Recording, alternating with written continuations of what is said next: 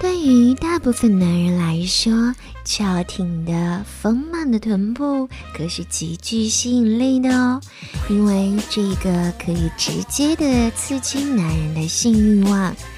而对于长辈来说，他们会更加在意，比如屁股大好生养这样的事情。那屁股大小跟能不能生养以及生男生女真的有关系吗？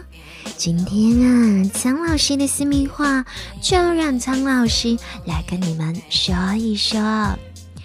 生孩子呢，盆骨的形状其实有很大的影响。盆骨出口大，形状宽而浅，才可以好生养。但是，并不是所有的妈妈盆骨的形状都是这样的。有的人生而窄，盆骨前后径相对长，而横径比较短，那胎儿就不容易分娩啦。但是呢，屁股大真的不代表好生养哦。屁股大有可能是脂肪多，而盆骨的深浅、内部形状这些从外观上都是看不出来的。所以屁股比较大或者下半身比较肥的人，有的可不是盆骨大，而是身体的脂肪比较多，因此呢，更加容易造成高比例的难产啊、胎儿体重过重这些原因。所以啦，屁股大好生养，只是一句打趣的语言，没有太多科学的道理哦。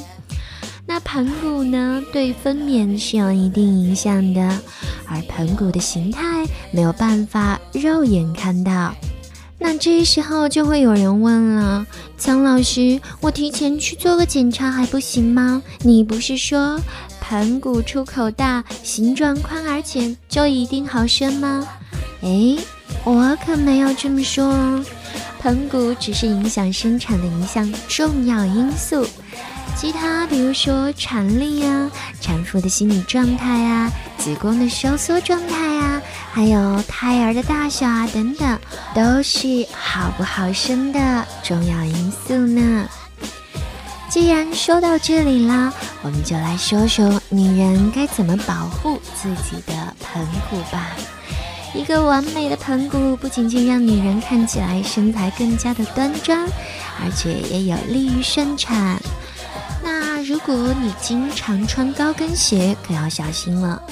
高跟鞋的确是每个女人都无法抗拒的诱惑，可以让女人的背部挺直，双腿显得修长。可是专家发现。高跟鞋会给你的脚踝还有膝盖增加负担，就很容易让你的腿和盆骨的肌肉感到疲劳。另外，翘二郎腿也是个坏习惯呢，因为盆骨和髋关节长期受压，这些地方就会觉得酸痛，长此以往呢，盆骨就会在不知不觉中歪斜。甚至还会出现骨骼病变或者肌肉劳损了。所以，如果你不得不长期坐着，那一定要保持正确的坐姿，腰部挺直，膝盖自然弯曲，双脚着地，保护好你的盆骨，不仅是让你的仪态更加优美，而且对于生育也会有很大的帮助。跟着苍老师学做好情人，今天的节目我们就说到这里。